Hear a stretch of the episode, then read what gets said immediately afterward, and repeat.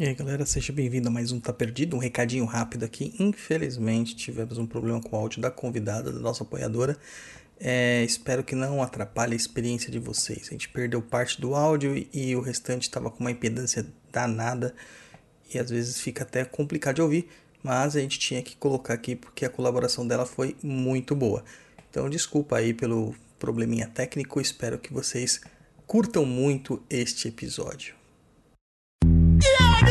Tô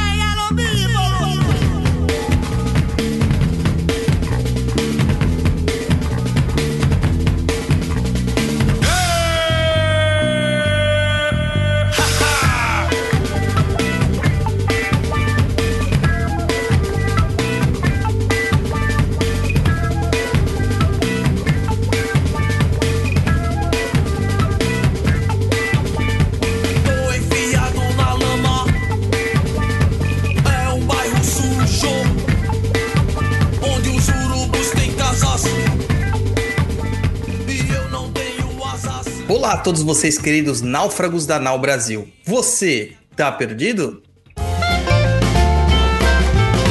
Tá perdido?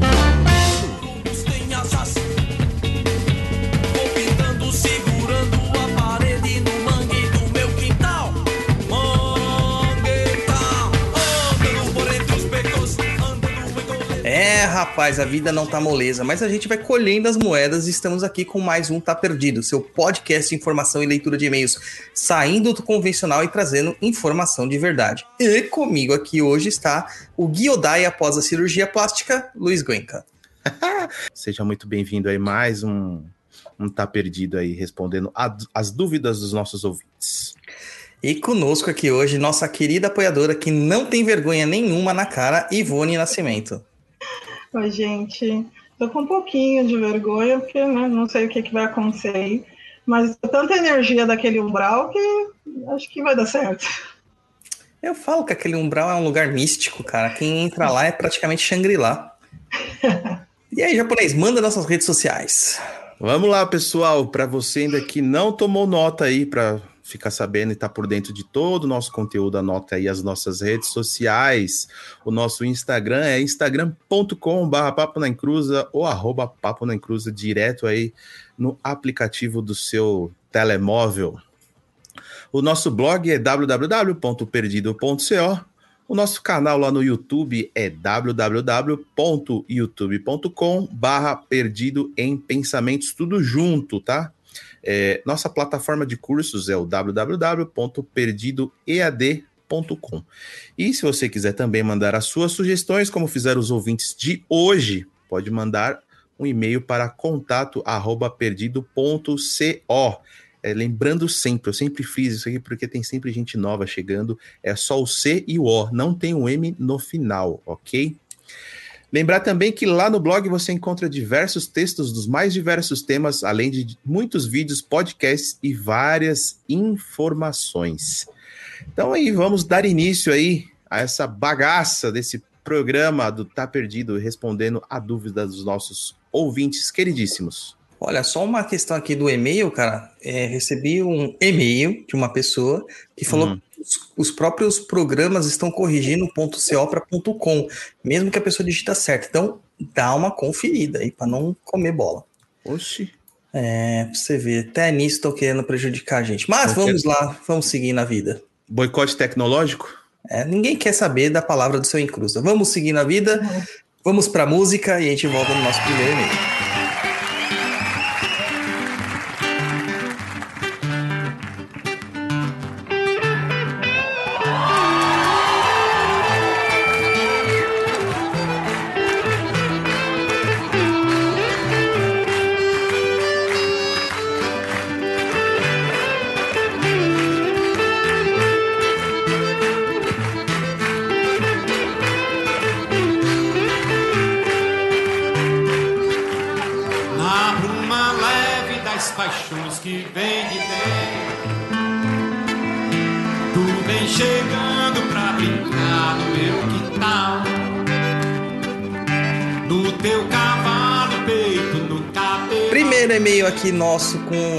Que mais manda e-mails para nós, o Anônimo! E é um e-mail gigantesco, então. O Luiz vai ler, claro, lógico.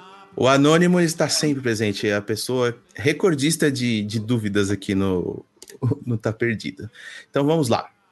Olá, pessoal. Alguns anos venho da estrada, venho na estrada mediúnica. Antes de um bandista, já fui agnóstica, pois é. Após isso, conheci a magia, depois a Wicca. Meu passado me condena e me encontrei na Umbanda. Meu desenvolvimento foi em uma Umbanda traçada, ou um bandoblé. Meu pai de santo faleceu há alguns meses, o que me fez procurar outra casa. Porém, nesse meu desenvolvimento, o dono da casa já havia me avisado que eu estaria sendo preparada para uma missão mediúnica, junto com meu marido. Aprendemos fundamentos, fizemos cursos, compramos e lemos muitos livros e fomos assistindo pelo Babalorixá por esse tempo. Cambonamos, entendemos a importância de cambonar, desenvolvemos, firmamos pontos, confirmamos entidades e quando iríamos fazer a deitada, nosso babá faleceu. Tá meio complicada, tia. Tá complicada aí, hein? Tudo que eu fiz na minha jornada foi por amor, por amor ao sagrado. Quando meu babá se foi, acreditei que essa missão seria enterrada com o terreiro dele. Pois bem, estou em outro terreiro, um pouco menos puxado, pelo menos do que eu já conheço e menos rígido. Há diferenças enormes do que eu aprendi. Existem fundamentos que nenhum dos médios conhecem, porém deveriam. Enfim, ontem o dono da casa disse que eu e meu marido seríamos encaminhados para pai e mãe pequenos, para que hoje fôssemos conversar com o cavalo dele. Bom, sei da minha missão, fui treinada para ela, mas seria eu capaz? Tenho livre-arbítrio, claro, mas eu sei que o orixá cobra. Uma hora você não consegue mais fingir. O problema é o seguinte: não tenho paciência com pessoas. Eu vi como as pessoas acham que pai de santo precisa estar 24 horas disponível para elas, como se ele não tivesse vida pessoal e etc. Eu que eu diga. Olha só, Dudu. Existe, é, enfim, tem possibilidade de ser pai pequenos e nunca abrir um chão? Ser pais pequenos pode ser uma missão mediúnica? Existe uma lenda na minha família. Meu bisavô, lá nos anos de 40 e 50, já era pai de santo, aqueles terreiros boca de mato. E ele faleceu na década de 80. Sou de 96.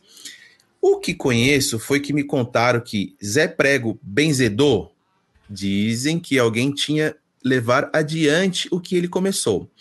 Todos viraram as costas. Minha mãe tem a mesma mediunidade dele, inclusive o mesmo dom de curar e benzer.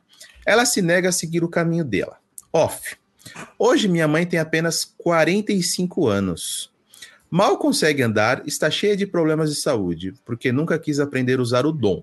Nunca quis aprender na a descarregar o que puxa, Há 11 anos trata uma depressão que não não sabe ser depressão, enfim. Ela é um exemplo do que não quero me tornar. ênfase: minha mãe sempre levou uma vida muito saudável em questões físicas. Continuando, meu avô, filho do meu Zé Prego, nunca nem pensou na possibilidade. A próxima da lista sou eu. Seria mesmo minha obrigação para não me tornar o que minha família se tornou hoje? Seria uma maldição? Tenho uma bebê de oito meses, uma criança de Oxalá. Já foi confirmado que ela também veio com os dons mediúnicos do meu bisavô e minha mãe. Poderia então eu ser um intermédio para prepará-la um dia? Muitas perguntas, poucas respostas e muitas variáveis. Um grande abraço. Eu e meu marido somos viciados no seu podcast. Adoramos como você desfaz do mundo de fantasia do pessoal. Quando for possível, iremos ao chão de Jorge. Gratidão pelo programa, gratidão japonês e a Ivone, que no caso está convidada. É, cara, complicado. Parece que eles estão matando os pais de santo. Não vão no chão de Jorge, não. Por favor, fiquem aí onde vocês estão. Não quero saber de ninguém lá no chão de Jorge, não. Caramba, fiquei com medo do japonês. É, você viu? esse. Devia nem ter lido, cara. Não, verdade, lido e disse, é, para dizer não vá. Não vá. Mas brincadeiras à parte, olha, é bem complicado, né? Bem complicado algumas questões. É, ser pai pequeno sem ter um terreiro, cara, para que ser pai pequeno então? É, qual a função? Não faz sentido. Né? Não faz sentido nenhum. Para que isso? Eu acho que tá tendo uma confusão aí, né? Eu acho que seria bom adequar este pensamento para a realidade. Não tem como você é, servir, né? Neste caso, e não servir. Como que pode ser um negócio desse? O que a gente vê muito por aí é que é pessoas que, pelo ego, pela vaidade, pela vontade de, de ter um, uma, um cargo, de ser chamado por alguma coisa, tipo pai. Cara, eu acho muito estranho quando alguém me chama de pai. É o cargo, é o certo ser chamado, mas eu acho estranho. Eles acabam fazendo qualquer coisa para esse. para, né? Dar um jeitinho na vaidade. Então, olha, ser pai de santo, ser mãe de santo, ser dirigente é estar à vontade mesmo, estar à disposição daqueles que ali estão. Então, você vai ser cobrado o tempo todo. Se você tiver uma missão ainda de ser pai de santo em tempo integral, como algumas pessoas têm, tipo pessoas que têm 2,7 na numerologia, 2,10 no Osodus, né? Algumas pessoas assim, tipo Douglas. Você mesmo trabalhando vai receber um monte de coisa relativa à macumba. O Luiz, a gente trabalhou anos juntos e ele via que em todo momento alguém mandava alguma coisa de macumba para eu resolver. Era pergunta o dia inteiro. Meu Instagram não para de chamar, meu Twitter não para de chamar, o Facebook não para de chamar, é, o e-mail fica pitando toda hora. A gente tem um umbral que a gente tira dúvida, tem os alunos do Maitá, tem os alunos dos cursos e tem meus filhos de fé. Então, não tem como fugir desse caminho. Você vai ter que acostumar a, a se, se, doar, a ceder, né? É, encontrar um caminho de é, fazer uma equiparação disso aí, um, um equilíbrio na sua vida. A questão do, assim, da sua mãe ter esse caminho, não ter feito, existe isso. Hoje eu ainda recebi um e-mail, falando, uma mensagem, na verdade, no WhatsApp falando sobre isso. Porque em algum episódio do Papo na Inclusa, nós dissemos que se a gente tem mediunidade você, e você não aceita a mediunidade, não trabalha com ela, tudo bem, isso não vai te prejudicar. Isso é para as pessoas regulares, não aquelas que têm missão. Quando a gente tem missão, é cobrado da gente é cobrado da gente porque nós pedimos a nossa programação kármica para isso. Além de ser cobrado, a gente tem uma outra questão. Isso afeta a nossa saúde. Então, eu, por exemplo, quando eu fico afastado da espiritualidade, tudo dá errado na minha vida. Tudo, de qualquer aspecto. Familiar, emocional, mental, dinheiro, prosperidade, tudo. Tudo dá errado. Quando eu me aproximo da espiritualidade, isso parece que some como mágica. Porque é um jeito da espiritualidade lembrar que eu tenho que estar lá servindo a espiritualidade. Sua mãe simplesmente negou, né? Ela não tem, ou ela tem a mesma mediunidade? A gente não tem como saber. Você disse que ela tem, mas ela se negou a trabalhar. Você parece que herdou isso aí. Será que você também vai se esperar, é, vai esperar acontecer a mesma coisa, né, com você do que está acontecendo com sua mãe? Acredito que não. Então, assim, ó, mesmo com uma bebê de oito meses, qualquer coisa assim, ó, sua bebezinha pode ser a sua sucessora se você não resolver isso. Então, como uma mãe, zelosa, eu acho melhor você procurar o caminho da espiritualidade. É, eu tenho um filho, meu filho é filho de macumba. Né? Ele é resultado da macumba, certeza. Batizado na macumba. Só na macumba. Né? E ele foi profetizado na macumba. Foi me avisado que ele viria na macumba. Então, você acha que eu vou querer deixar essa, esse cargo para ele? Não. Eu vou virar para ele e falar assim: estou resolvendo o máximo que eu posso, está na hora que quando, quando você tiver idade, você escolhe o caminho que você vai escolher. Né? Mas eu estou cumprindo com as minhas funções. Então, cumpra Mas, com as suas funções. Agora, entrando no que você falou, me surgiu uma dúvida. É, no Mano, caso específico do, do Jorge, por exemplo, você, é, enfim, sua história dentro da macumba, da família, sua mãe e tal, o Jorginho sendo batizado também na macumba tal é, vamos dizer que ele também tenha alguma missão. Isso aí a gente só vai saber mais lá para frente, né? Ah, eu já e, sei. Porque no batizado não, dele foi dito. E não queira fazer isso. É, onde ele vai encontrar os atrasos da vida dele, entendeu? Aí o que acontece? É, a pessoa tem problemas, é, a pessoa tem problemas espirituais, começa a ter depressão, pode ter ansiedades exageradas. Praticamente todo médium de, de missão tem ansiedade, sofre de ansiedade ela pode ter alguns casos de doenças físicas, né? É, ah, Douglas, você está exagerando, imagina, é, isso aí é coisa de Deus, é, espiritualidade não faz mal. Gente, não é mal, você pediu isso. Você está pedindo isso. Pediu, implorou, chorou, rezou, faça comigo, entendeu? Então, poxa, gente, né? Vamos ter consciência. É, no caso, ele vai ter que servir, Luiz. Não tem jeito, ele não vai ter que subir. É, não tem como fugir. E se ele fugir, o que, que vai acontecer? Numa hora ou outra, vão pegar ele pelo pé.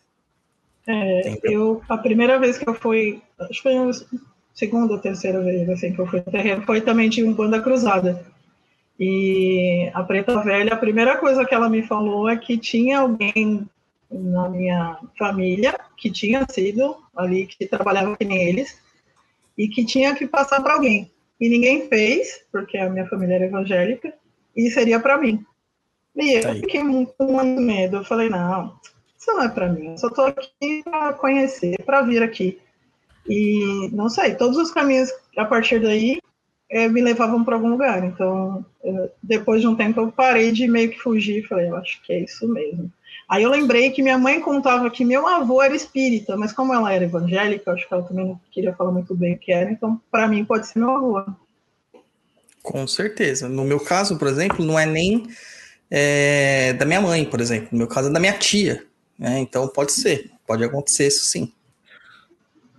Na verdade, eu acho que as pessoas é, têm medo, né, do desconhecido, vamos dizer assim, porque ao, ao aceitar esse, que nem no caso da, da nossa ouvinte aí, colocar como pai ou mãe pequena, acho que ela tem medo da responsabilidade, né, de saber o que, que vai acontecer. A maior parte das pessoas tem medo realmente de assumir essa responsabilidade, porque é muita. É, a não ser que você for um pai de santo desses que, né? Pai de nem poste? É, não, nem pai de poste, cara. Esses pai homo- homogeneizados, esses pai leitinho que tem por aí, que aí é fácil, né? Aí você simplesmente só cobra a mensalidade, cobra os cursos, pede pré-requisito e não ajuda as pessoas do jeito que tem que ajudar. Aí é muito fácil, aí é simples demais. né? Então, tem que tomar cuidado, gente. Tem que tomar cuidado. Se você tá tendo essas manifestações e.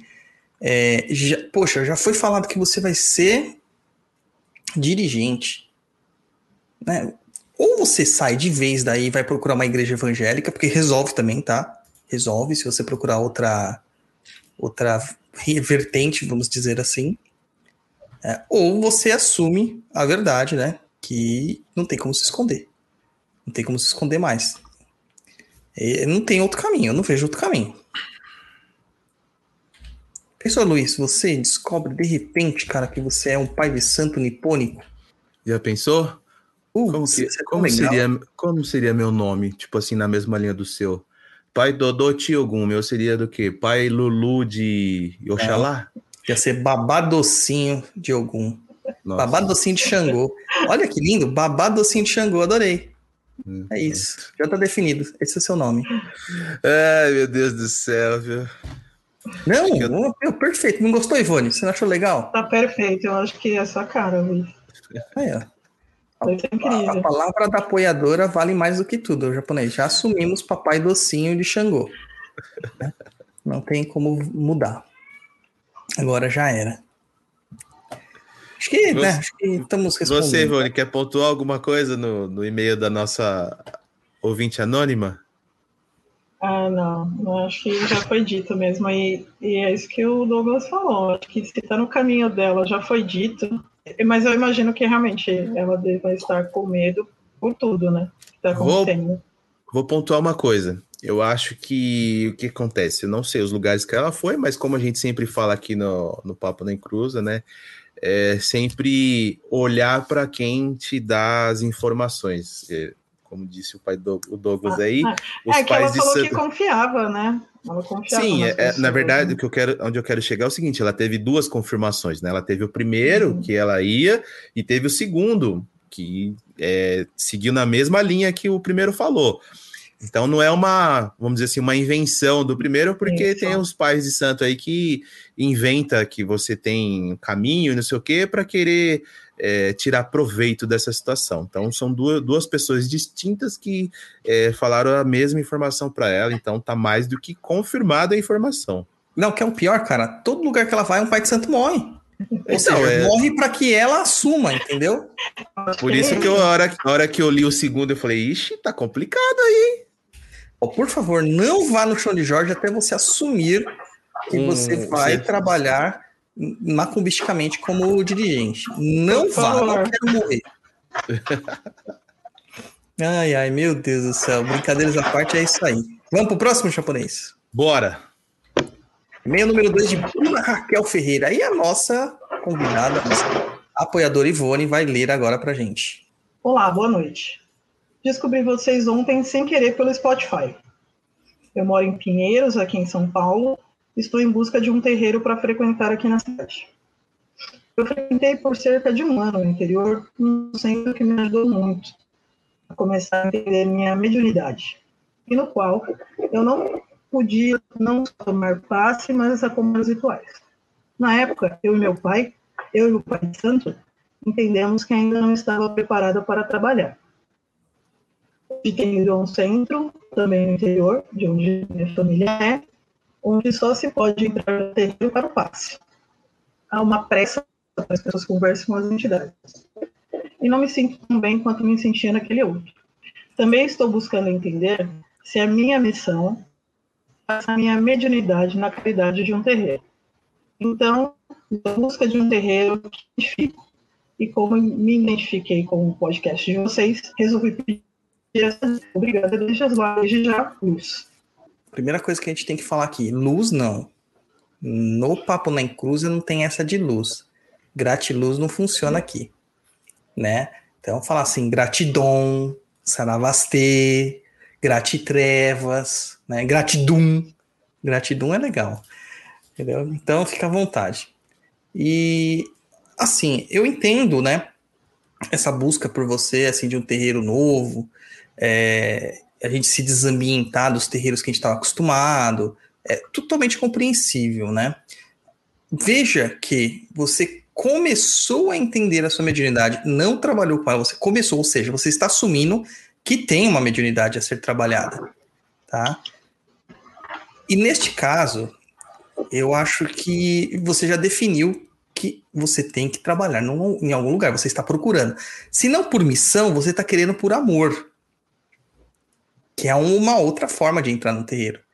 Porque senão, se isso não te incomodasse a esse ponto, você não teria mandado um e-mail para a gente nesse sentido. E eu, hoje eu vejo assim, as casas elas são muito diferentes. Você nunca vai encontrar uma casa que é próxima à sua. Eu vim de uma casa e eu fundei uma casa. E minha casa, ela tem semelhanças com a casa anterior, mas não tem nada a ver ao mesmo tempo com a casa anterior. Porque cada casa é uma casa, cada universo é um universo. Casas que são muito parecidas entre si, cara, isso não é casa com Umbanda, isso é franquia. É franchising. É, franquia. E aí não funciona, porque na Umbanda, a gente trabalha com mediunidade. Mediunidade já é diferente para todo mundo. Então não existe um padrão de desenvolvimento mediúnico. O que eu fizer para um não vai servir para o outro. Se eu falar fecha os olhos e conte carneirinhos, para o outro não funciona. Entendeu? Se eu girar um, talvez para o outro não funcione. Então a gente tem que encontrar mecanismos para ajudar cada indivíduo. Mas essas casas elas seguem uma padronização. Se for assim, esquece, não é um banda. Tá? Não tem como você estar lá. Eles praticam qualquer outra coisa, mas não um banda, porque a Umbanda ela, pre ela prevê essa questão da individualidade do ser. Até os guias espirituais com o mesmo nome, eles se manifestam de formas diferentes. Eles têm contextos diferentes, tá? Outra coisa que eu falo para você, se no seu caso você está procurando exatamente uma cópia do terreiro que você estava, não, você não vai encontrar. Isso vai ser uma frustração tremenda para você. Você tem que ir num lugar que você se sinta minimamente bem. E a partir dali começar a, a, a, trabalhar isso aí. Como você disse, você acompanhava os rituais, ou seja, você estava na assistência. Quando você entra para a corrente, a coisa muda completamente. Completamente. Tá? Então, assim, eu me daria esse tempo de olhar para assistência e depois ir para a corrente e ainda assim ter a permissão de, olha, não é aqui que eu, que eu tenho que ficar, vou procurar outro lugar. Tchau, adeus, muito obrigado por que vocês fizeram para mim, vou procurar outro lugar. Tá? Eu acho que é isso. E outra, pressa não. Terreiro que tem pressa não funciona. Filhos que têm pressa não funcionam, né? Meus filhos de santo começaram a ter pressa, eu enchi eles de material para estudar. Eles têm coisa para estudar até 2024. Né? Então, vão perder um pouquinho dessa pressa que eles tinham. E aí, Ivone, o que, que você acha?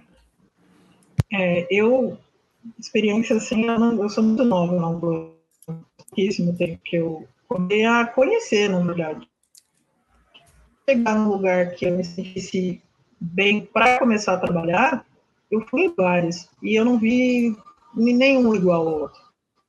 Então, eu acho que ela tem que ter esse tempo, sim, é, ir em outros, conhecer e entender se também é isso que ela realmente quer, ou se ela não está só empolgada, de um lugar que ela se sentiu bem, ela até comenta, né, que tem lugar que ela vai que é rápido as consultas, né? Sim. Então, talvez tenha um encantamento, a gente sabe que tem, né? É, eu acho que é importante nesse momento ela começar a frequentar outros lugares, é, mas com assistência mesmo.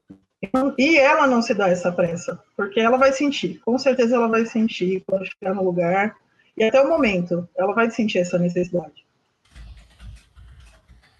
É isso aí. E aí, Luiz, você, cara, você vendo de fora, se estivesse procurando um, um terreiro para trabalhar, como que você faria? Cara, é igual pesquisa de mercado, vai lá, entra, veja se aquilo você se sente bem, te agrada as ações do Pai de Santo, das pessoas que estão ali, se você não fica incomodado com alguma coisa que você vê, que você aprendeu, você fala, putz, isso não é para mim. É uma busca, até você achar um lugar que fala assim, putz, aqui eu me sinto bem, aqui me passa paz, eu me encontro aqui, aqui que eu vou ficar, aqui que eu vou me estabelecer. Lembrando que você mora em Pinheiros e terreiro bom é terreiro longe de casa. Não vai achar que você vai achar o terreno de parte da sua casa, do seu prédio, se você mora em prédio, ou na rua de trás, não, viu? É, com certeza, cara, com certeza. Tem outra coisa, viu, Luiz? As pessoas às vezes elas sentem vergonha de falar, por exemplo, Hum, que não, não achou legal o terreiro, sabe? Não achou legal. Que ela quer sair do terreiro. As pessoas acham ruim. É, e acham feio, às vezes, falar isso. Como se elas fossem graças. E não. Pior é você estar num lugar que você não está satisfeito. Esse é o pior lugar. Ali você está já, já emanando energia negativa e contrária ao que precisa. É muito complicado isso. Muito complicado. Né? Mas, ô Japa, diga. complicado, cara. Eu acho que eu vou parar com o YouTube, mano. Oxi, mas por que, que você vai parar? Ah, cara. Tem, tem gente que, que no YouTube faz live dormindo, faz live lavando louça e tem visualizações pra caramba. Eu gasto mó tempo pra trazer conteúdo e tenho sem visualização, cara. Tô cansadão. Imagina, pai Dudu. Certeza aí que quem tá, os nossos ouvintes aí vão agora mesmo lá bombar o canal do YouTube. Certeza. Olha, cara, que eu tô me esforçando tanto que até o áudio dos pensamentos que eu gravo, eu tô disponibilizando no feed do Tá Perdido. Depois a galera diz que eu só sei dar curso, que sabe, não ficam procurando informação. Não sabe o tanto de informação que tem lá no canal Perdido em Pensamentos no YouTube. Ah, óbvio que eu sei. São aí uns 98 programas do Pensamentos, mais as séries da Conhecendo a Umbanda. É, o próprio Tá Perdido. E agora eu sei que você tá fazendo até live de joguinho lá na Twitch. Pois é, tá vendo? Até jogar eu jogo, cara. Mas é, pelo menos assim, isso me diverte, isso me diverte. Não é não? Tá certo. Então, pessoal, vamos ajudar o pai Dudu aí. Não parar com o nosso canal no YouTube aí, a nossa fonte de informação. Vai lá, procura no YouTube lá o canal do Perdido em Pensamentos. Acessa também o link direto aí, ó, youtube.perdido.co e seja mandado direto para o portal de conhecimento. Já se inscreve, curte os vídeos, assina o sininho, tudo que tiver, campainha, enfim, ajuda aí a gente a manter. Esse fato é engraçado mesmo, né? O cara dormindo teve milhões de acessos, né? Vendo o cara dormindo. Acho que eu vou dormir, ó. Aqui, ó, minha cama, gente. Vou colocar aqui da câmera e fazer uma live eu dormindo. Vamos fazer uma live do Luiz dormindo. Vamos. Tá definido. Essa Será? é a nossa missão. Como será que vai ser? Meu Jesus Mas, amado. ô, Luiz, você Oi. compra um pijama, tá? Porque dormir do jeito que você dorme não dá, mano. Não dá pra transmitir. A gente vai ser, a gente vai ser bloqueado. Cara, eu durmo de calça e camiseta, aquelas camisetas Mentira, tipo, cara, de, cara- de 60 anos, sabe? O cara dorme vestido de céu. Mas vamos lá pra música que já, já, já queimei minhas retinas aqui. Sabiá no sertão, quando canta me comove. Passa três meses cantando e sem cantar passa nove. Porque tem a obrigação de só cantar quando chove.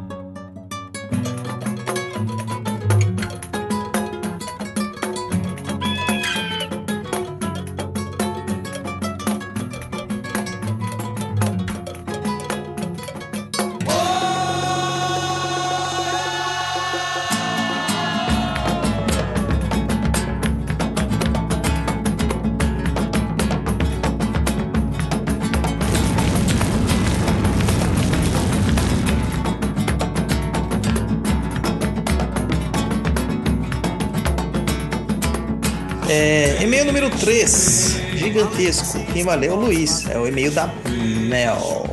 Essa não quis aparecer anônima, mas falou assim: me chame de Mel. então vamos lá. Ela diz o seguinte: Olá, espero que vocês estejam bem. Pode me chamar de Mel. Fui criada no interior de Santa Catarina dentro de uma família católica. Fiz catequese, cri- crisma e tudo como manda o Vaticano. Porém, conforme fui crescendo, as ações e fala do fã-clube de Jesus Cristo começou a me incomodar e ir à igreja não fazia mais sentido para mim. Continuei falando com Jesus, porque sempre achei ele um cara muito maneiro e meu brother. As ações dele sempre me inspiraram. Então continuei buscando me conectar com o meu sagrado e conseguir as ações dele. Durante minha busca, fui um centro espírita durante algumas vezes, mas comecei a ouvir um dos, um dos médios dirigentes defender arduamente vários discursos racistas, homofóbicos e misóginos de Bolsonaro. Não fazia sentido nenhum para mim defender isso e seguir as ações de Jesus. Saí do centro. Isso me decepcionou bastante. Então, voltei a focar no budismo e na meditação. Contextualizando vocês, eu nunca senti, ouvi, ouvi, ouvi nada. Mas minha avó, minha mãe e minhas tias já relataram ter experiências mediúnicas. Principalmente minha tia, que sempre gostou das religiões de matriz africana. Mas ficou 20 anos afastada porque o marido abusivo dela a proibia. Depois da separação, ela começou a falar muito em um pai de santo. Como eu não tinha nenhum conhecimento, comecei a estudar sobre a Ubanda, Candomblé e achei Papo na Encruza e outros materiais. Tendo mais conhecimento, percebi que minha tia poderia estar buscando uma amarração com esse pai de santo, mas não tinha certeza. Um dia ela perguntou se eu queria conhecer esse pai de santo.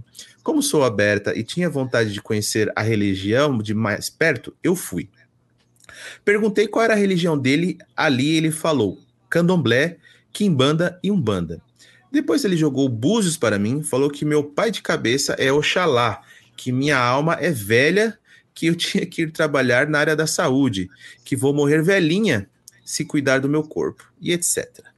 Ele me perguntava muitas coisas, mas eu respondia com só sim ou não, ou ainda não sei. Então ele dizia que o santo não deixava ele me falar muita coisa. Depois da minha consulta, minha tia entrou. Não ouvia nada o que eles falavam. Mas em um único momento eu ouvi uma confirmação. Ela realmente buscava voltar ao relacionamento antigo e o pai de santo estava ajudando com a amarração. Me desenganei de novo, porque não fazia sentido para mim aquele cara que fala de pregar o bem, cobrar caro para fazer uma coisa assim e ainda ajudar ela a voltar a um relacionamento abusivo e ruim, ao invés de ajudar a ela de outras maneiras. Mas conforme fui ouvindo o papo na encruza, estudando e ouvindo outras pessoas, comecei a me aproximar mais da Umbanda. Fiquei com muita vontade de ir a um terreiro, mas devido à pandemia não consegui. Também ainda tenho receio de ir devido às minhas últimas experiências religiosas. Então, sigo tentando me conectar com o universo de outras maneiras. Eu amo cantar pontos barra músicas da Umbanda que me fazem bem.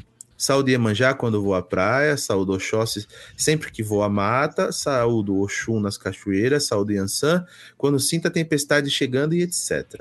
Acendo velas brancas, às vezes, mas não sei dizer direito como rezar, pedir e agradecer.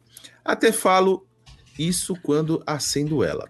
Eu acabo sentindo minha conexão com o sagrado muito mais forte e natural quando medito na mata, na cachoeira, na praia ou em casa quando está chovendo e estou olhando o elefante que tenho tatuado, que segundo uma amiga minha é meu animal de poder.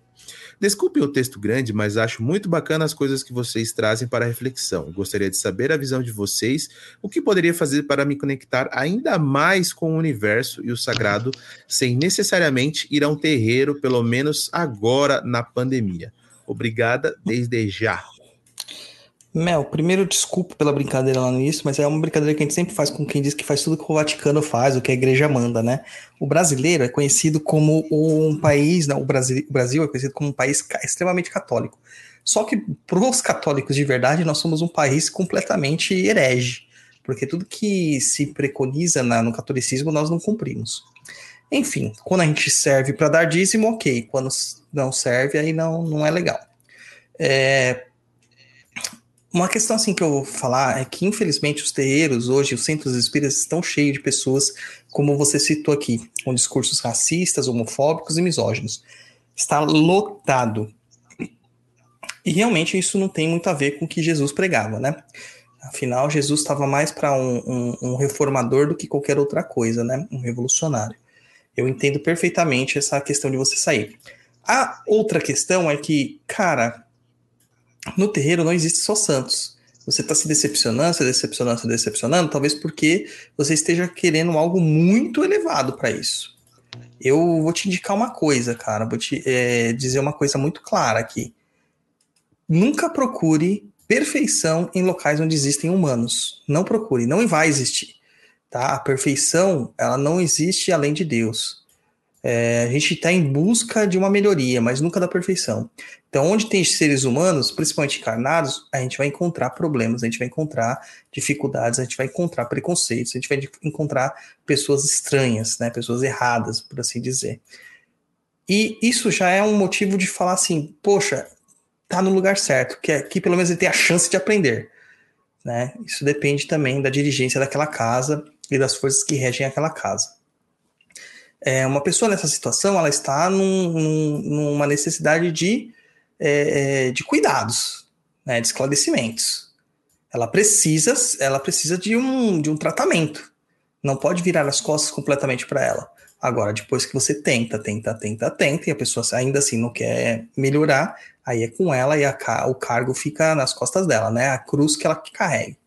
Então, as casas de, de caridade, as casas espíritas, as casas de umbanda, as casas de candomblé, elas estão ali para ajudar as pessoas. Elas estão ali para ajudar as pessoas. Então, ela não pode virar as costas para elas a princípio, tá bom? Uh, então, não procure perfeição. Então, não se decepcione com a umbanda, se decepcione com as pessoas. Os seres humanos podem ser decepcionantes, a religião não. O, a questão da sua tia é outro clássico, cara. É o clássico. Veja que curioso. O pai de santo ele diz que ele é candomblecista, quimbandeira e um bandista. Para mim, se o cara falar assim, sou quimbandeira e um bandista, já tá errado. Ele já tá completamente equivocado. Não dá para servir a dois caminhos. Não dá. Tá? Você pode ter interesses pelas coisas, estudar as, as coisas, mas praticar de fato, eu acho que não dá. Não dá. Isso é uma opinião pessoal do Douglas. Não é uma opinião é, é, escrita na pedra, tá? Isso é uma opinião minha. E uma questão assim que a gente vê, a gente já entrevistou gente que fala que faz, pratica mais de uma vertente, mais de um caminho, porque eles se consolidam, etc e tal. Mas, cara, se no candomblé dele, a ba baixa entidade, na quimbanda dele baixa Exu e, e, e na Umbanda dele também baixa os mesmos Exu que baixa na quimbanda, é uma mistura, né? Falar pelo Búzios, outra coisa que eu tenho um temor danado. Não acredito em quem joga Búzios. Não acredito. Falar, sabe, pai e mãe de cabeça pelos Búzios, falar que sua mãe vai. Tudo isso é arquétipo de Oxalá. Ele deu uma jogada em você para ver se você, sabe, é, se ele conseguia te pescar. Tá bom? E aí falar assim que o santo não deixa porque ele não estava colhendo as informações que ele queria. Isso nós chamamos de leitura fria quando numa jogada você consegue colher informações da pessoa para dar continuidade na jogada. Por exemplo, eu jogo tarô de uma forma assíncrona. O que, que é uma forma assíncrona? Eu não tenho contato com a pessoa. A pessoa me manda é, é, poucas informações: nome, data de nascimento e as perguntas que ela quer. Mais nada. Mais nada.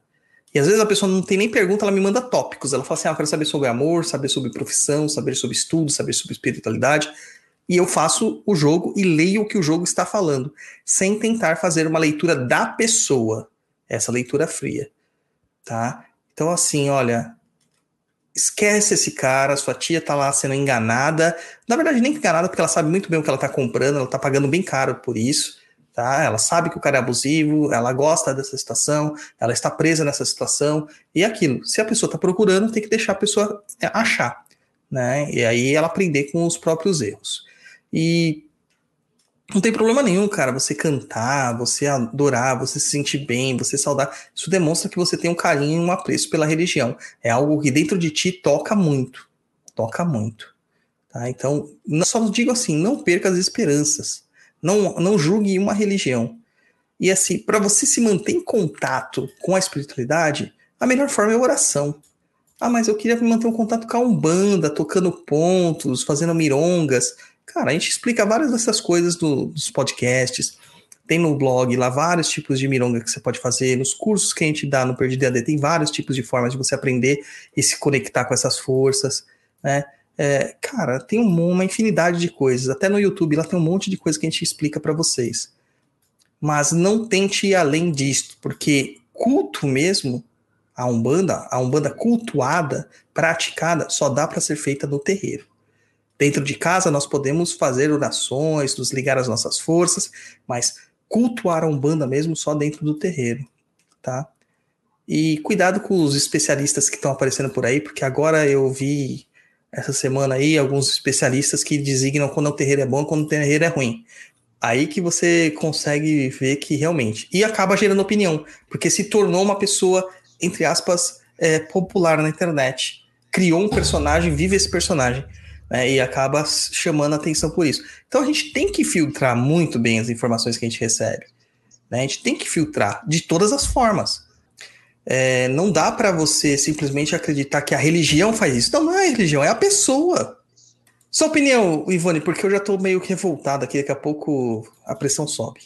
É complicado quando a gente está procurando alguma coisa. Eu, eu não sei se, no caso, ela está quando ela está meio se sentindo mal ou com algum problema e quer procurar desesperadamente, né? E quando você vai no lugar e as pessoas têm alguma coisa que te incomoda, você tem aquele lugar, né? Você não fala das pessoas.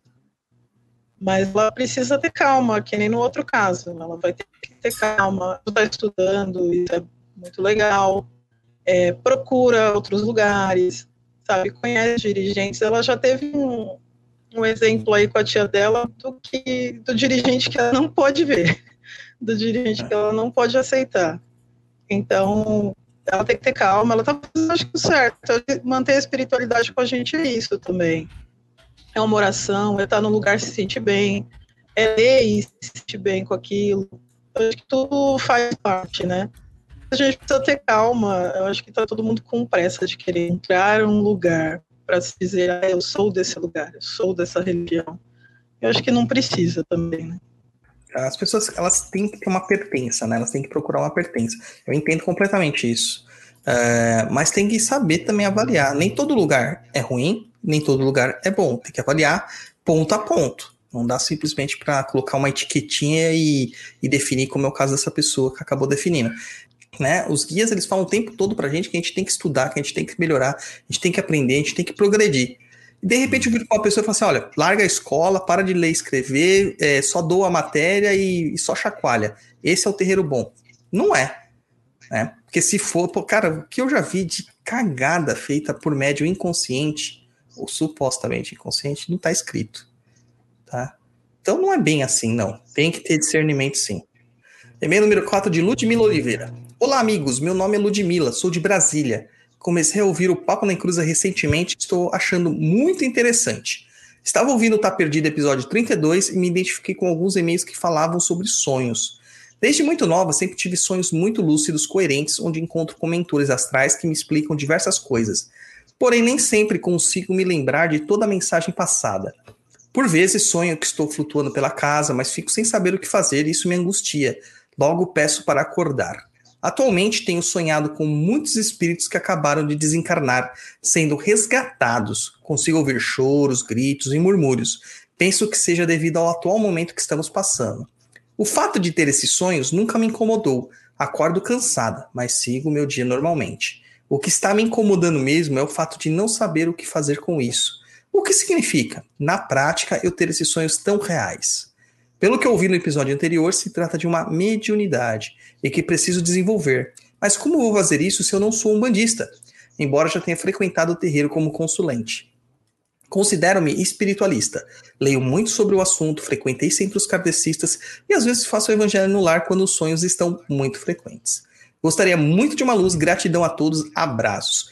Eu já vou jogar a bola direto no colo da Ivone, porque eu sei que a Ivone tem a resposta.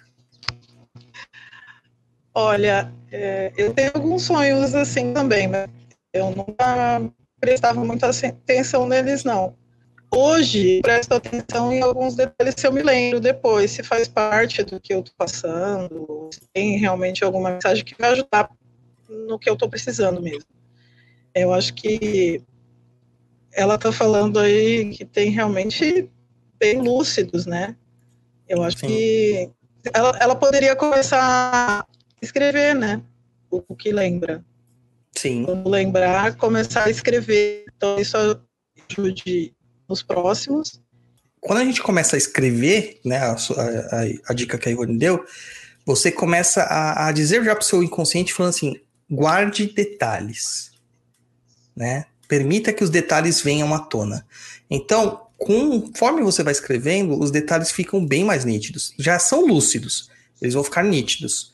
É, você não precisa ser um bandista para praticar a mediunidade. A mediunidade ela não é da Umbanda. A mediunidade, ela é de um todo, né, de qualquer crença espiritualista.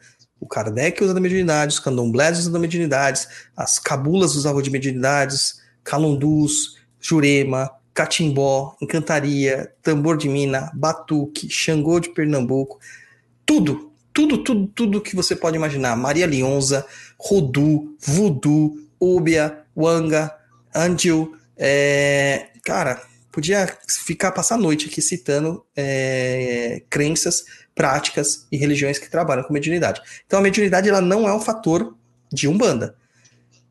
O que você pode estar tendo são sonhos lúcidos ou projeções astrais. Neste caso, você não precisa estar no terreiro para fazer ajuda, nem precisa de estar no centro espírita para ajudar essas pessoas.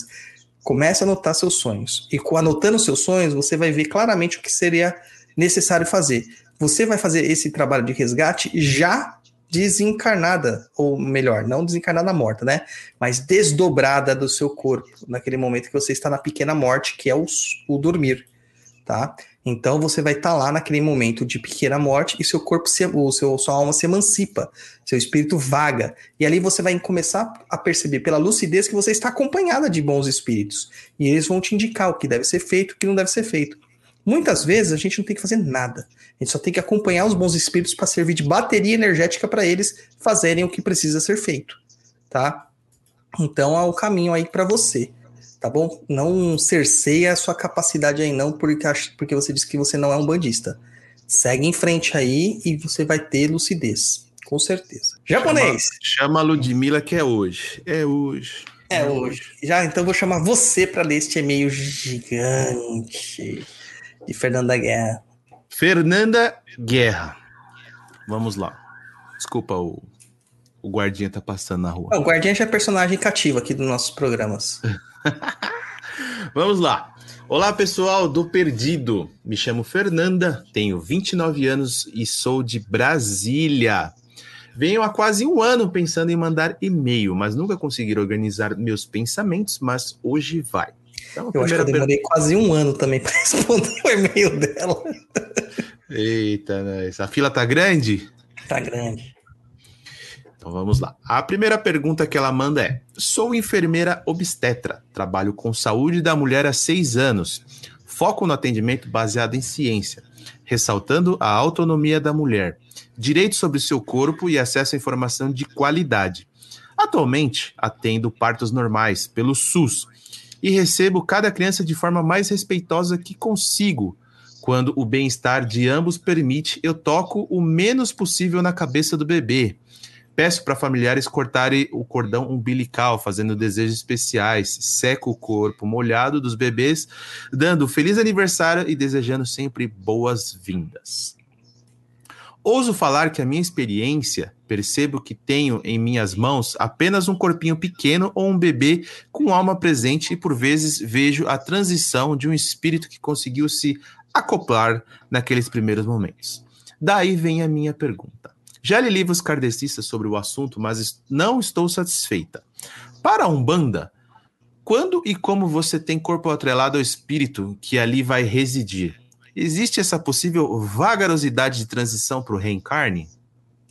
Olha, esta é uma pergunta que é quase sem resposta. É a pergunta do milhão. É, eu vou responder baseado é, no que os pretos velhos já me trouxeram. A gente já fez muito trabalho de partos, muito trabalho de gravidezes complicadas lá na, na casa que eu trabalhava, e eles traziam muitas informações. É, compilando todas as informações que eles trouxeram, eu cheguei à seguinte conclusão. O corpo do bebê, ele começa a formação justamente na, na união dos gametas, né? Do espermatozoide com o óvulo. Contudo, a alma do bebê, ela só consegue se ligar de forma é, efetiva a partir do terceiro mês, né? Então, no primeiro trimestre, ao fim do primeiro trimestre, que a alma do bebê se liga, de fato, àquele embrião. Antes daí, a condução é feita por emanações energéticas mesmo, é, mentais, ainda com o espírito em preparo para o reencarne. Então, vamos lá fazer uma coisa bem didática aqui.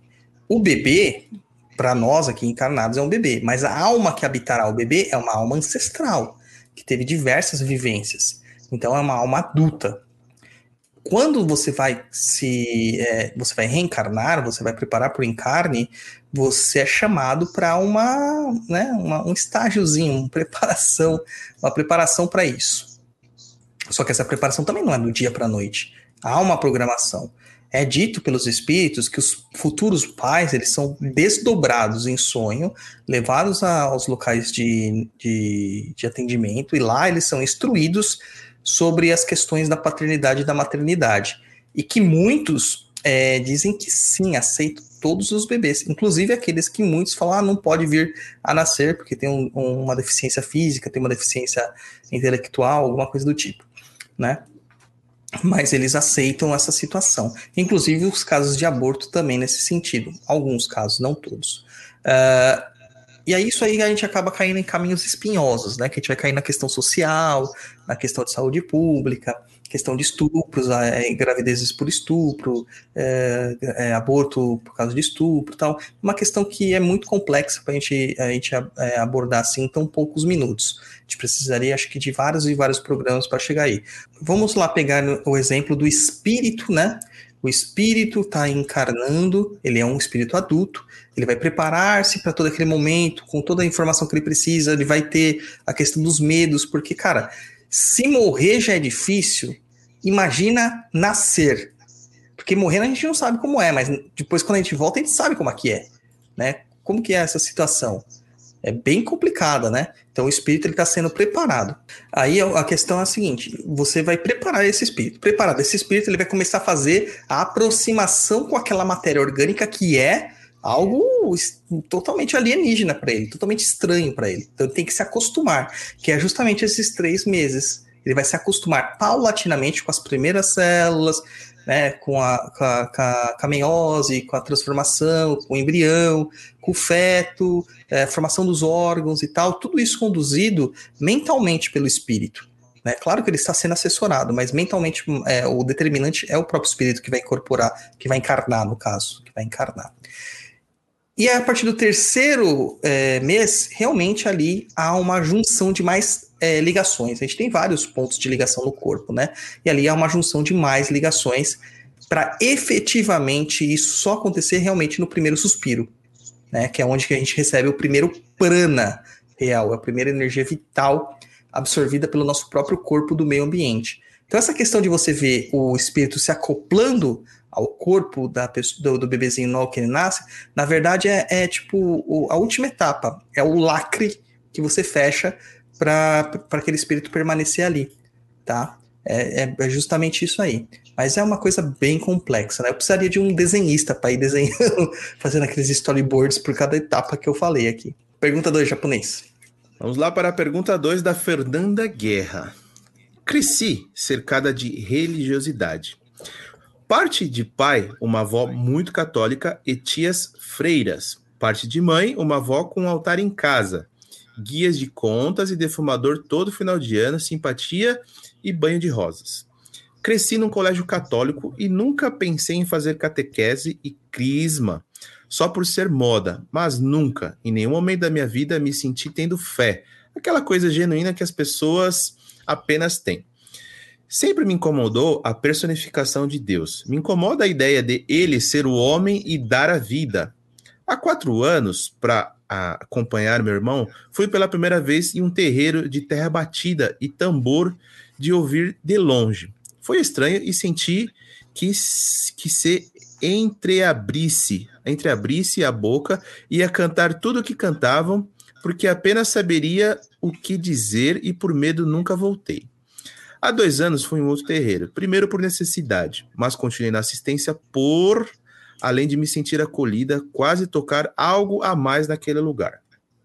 Pois bem, perdi um paciente sobre meus cuidados, com muitos com minutos de nascido, e em consulta com uma preta velha, pedi que tomasse conta do bebê e de mim, pois me sentia muito mal com tudo. Ninguém sabia da minha profissão no local.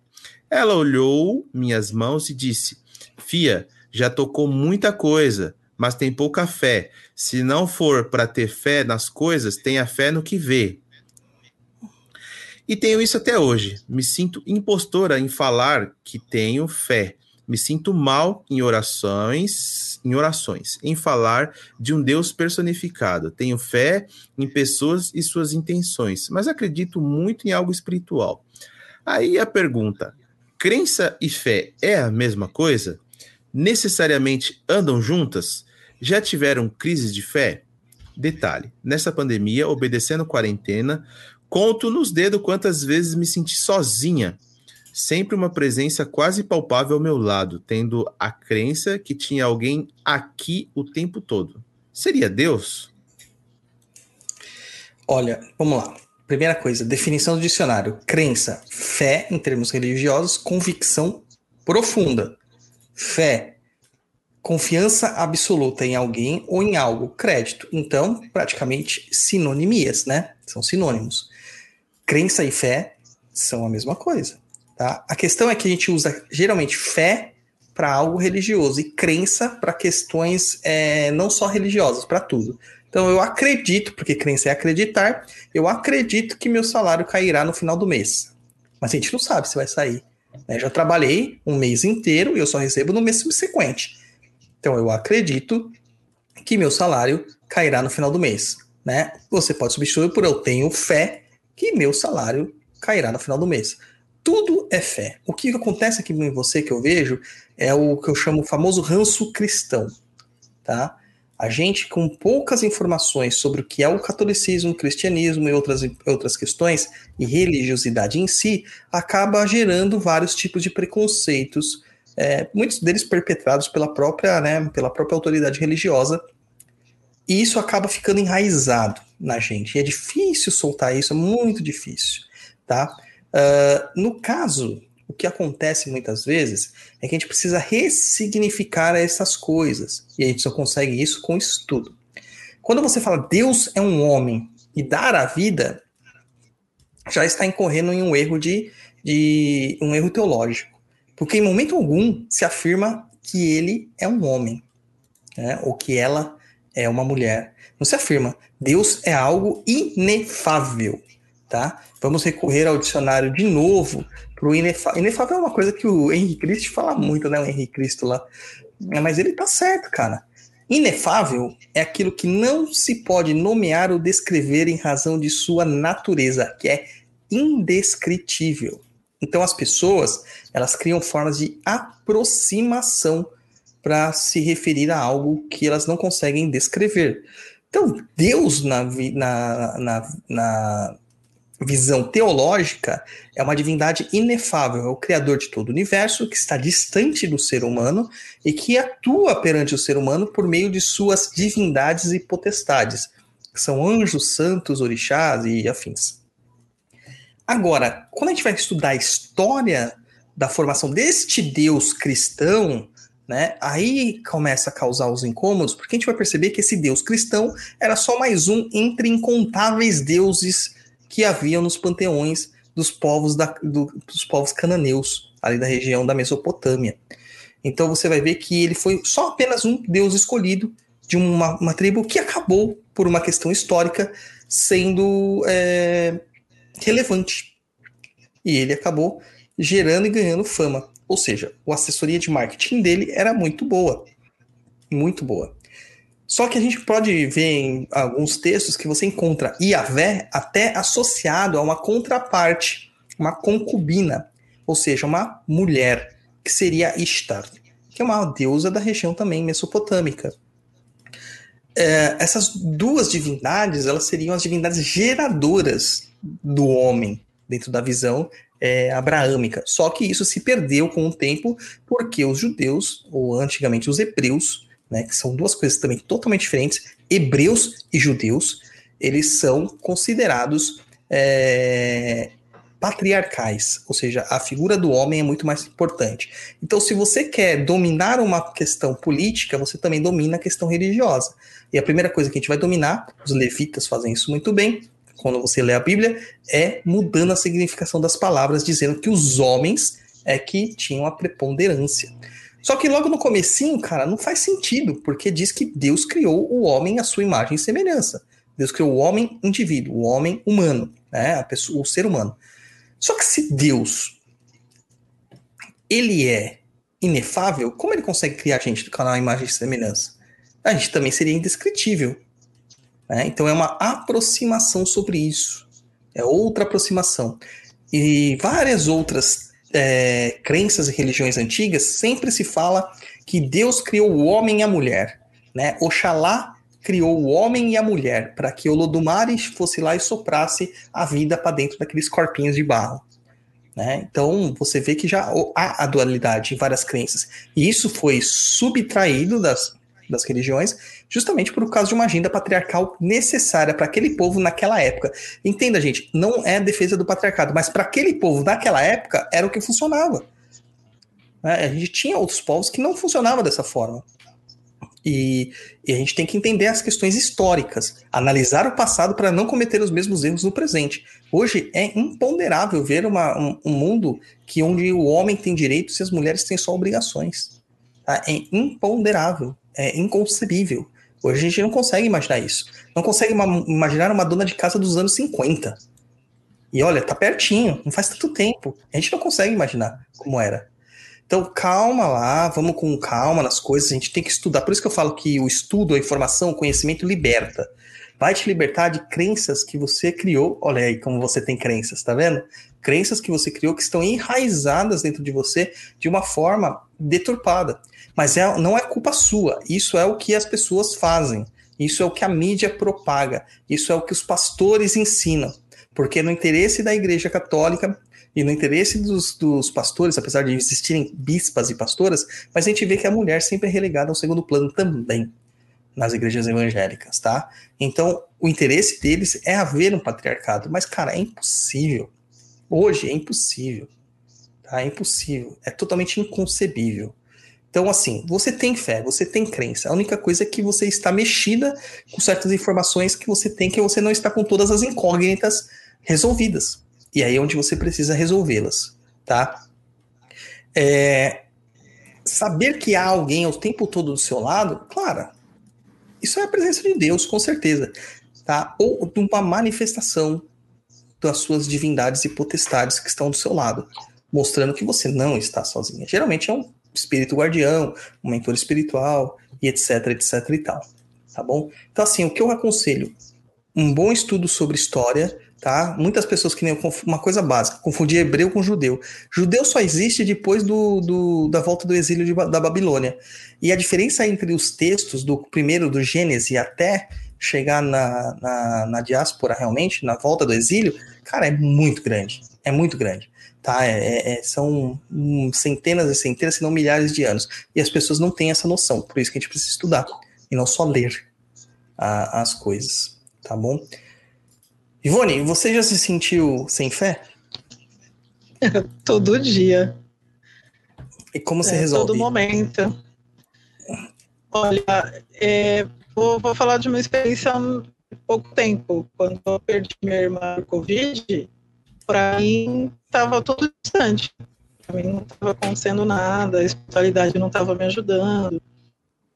Acho que mais falta de fé. E eu tive que é, voltar a me conectar mesmo, porque eu acreditava nem ela, talvez ela acredite, ela sinta, ela só está tendo dificuldade.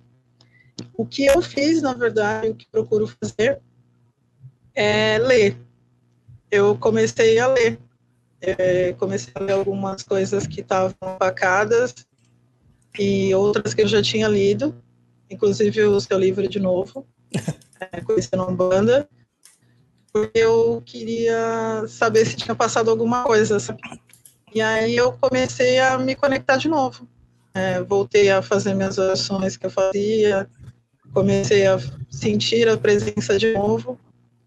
É, então, toda vez agora que eu sinto esse momento, que acontece alguma coisa que eu acredito que, olha, não está rolando aqui, eu paro, é, medito e, e, normalmente eu peço para o meu anjo da guarda me mandar algum sinal, mas no sentido, me manda alguém assim que eu possa conversar. Eu começo a conversar com ele, assim, ou com quem ele permite que esteja do lado. E aí eu sinto alguma coisa, uma presença, para mim aquilo já, já demonstra que eu não estou sozinho. É reconfortante, né? Quando a gente tem essa presença é muito reconfortante. Japonês, você já ficou sem fé? Já fiquei sem fé? Não, pode ser que tenha diminuído minha fé, mas ficar sem fé, não. O Luiz é o mais o mais beato de todos nós, cara. Isso porque ele diz que ele não tem religião, mas ele é o mais beato. Por que você diz isso? Ah, você é o cara que acredita em todo mundo, todo mundo é gente boa, todo mundo é chururus. Mas eu tenho que acreditar nas pessoas, né? Até que me prove o contrário, todas as pessoas são de bem.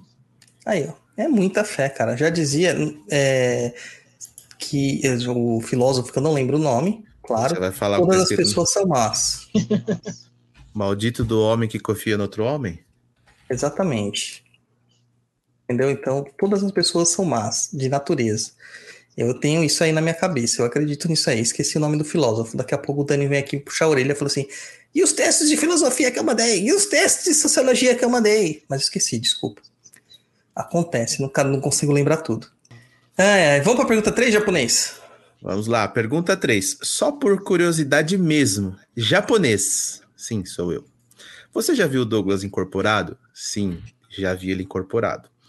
Se não, tem curiosidade, faria uma consulta? Já vi ele incorporado e já passei consulta com ele também. Passou? Sim. Não sabia disso, não. Como não? Não lembro, mano. Será que eu fiquei inconsciente? Foi a Gatti Cambonando. Foi para falar do. Não posso falar agora. Não pode falar agora. ah, já sei, do brinquedo. Isso, do brinquedo, exatamente, do brinquedo. Entendi. Exatamente. Entendi. Mas eu não lembro disso, cara. Não lembro mesmo. Vou perguntar pra Gade depois. É verdade esse bilhete. Eu vou, falar, eu vou falar o que ele falou. Manda recado pros outros dois lá que tá tudo bem, eu tô de olho. É, parcialmente deu certo, né? Sim. Naquilo que a gente precisava, realmente resolveu. Ai, ai, ai. Lembrei o nome do filósofo. É, Thomas Hobbes. E aí, com- complementando, ela fala: desculpe o e-mail gigante, mas não faço parte de corrente. Estudo e leio por conta própria. Continue o trabalho maravilhoso e obrigada. Nossa, a gente só tem que agradecer, Fernando. Seu e-mail não foi gigante. Seu e-mail deu uma oportunidade de dialogar sobre vários tipos de coisas aqui. Foi sensacional. Muito obrigado pelo e-mail. Mande mais. Mande muito mais. Então a gente vai subir aqui a musiquinha agora e a gente volta daqui a pouco com aquela parte que eu não gosto de responder, que é o Botafogo no paiol.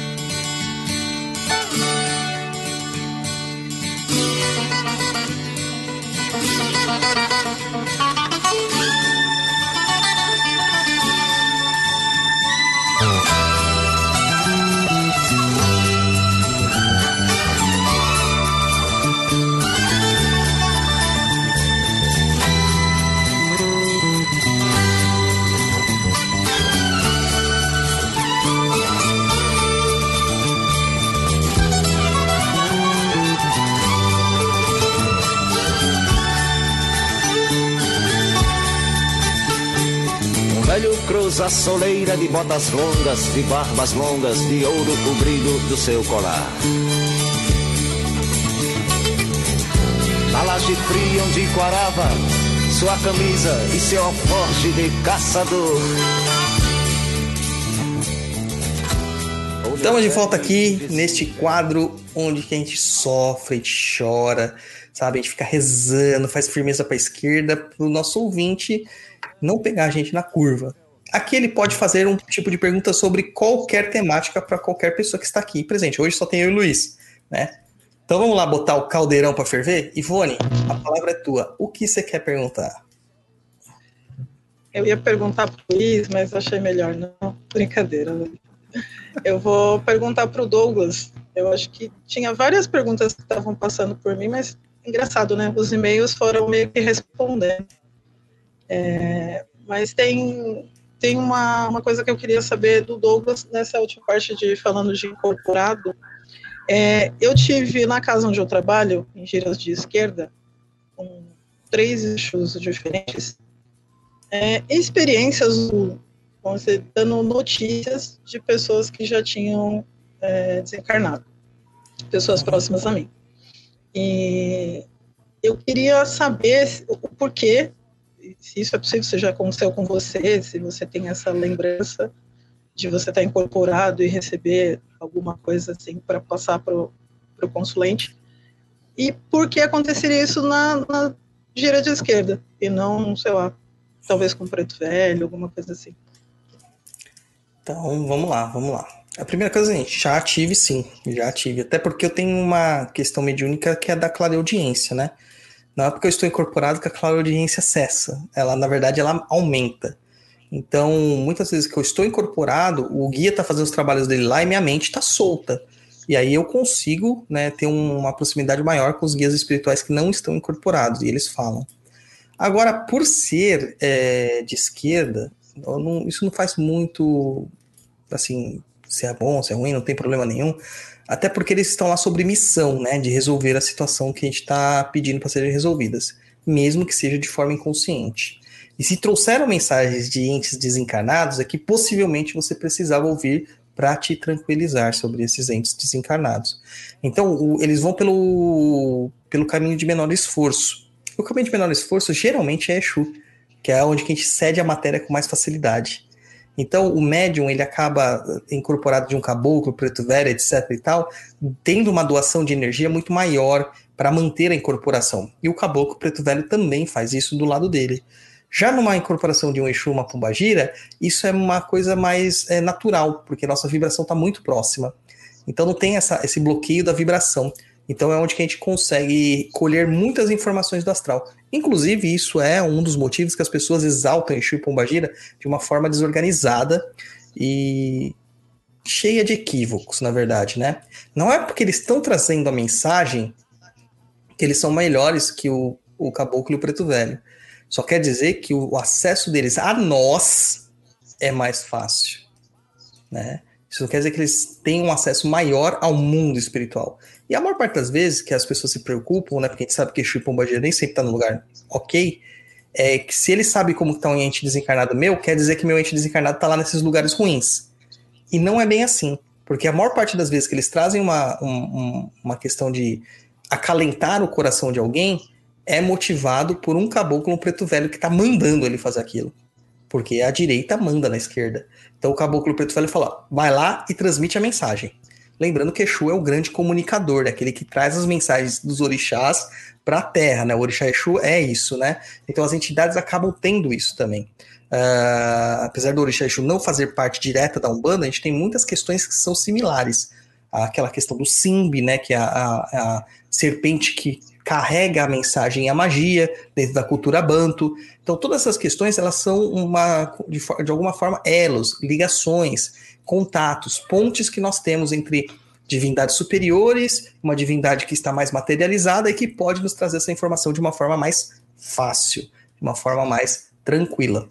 Basicamente é isso. Então não se preocupe, Ivone, os seus entes queridos não estavam no umbral bebendo da cerveja de Exu. Ah, droga. Brincadeira. Uh, mas pode, né? Obrigada, Douglas. Pedindo pode, não tem problema. Vamos lá pra música e a gente volta ao nosso bloco de conteúdo opinativo.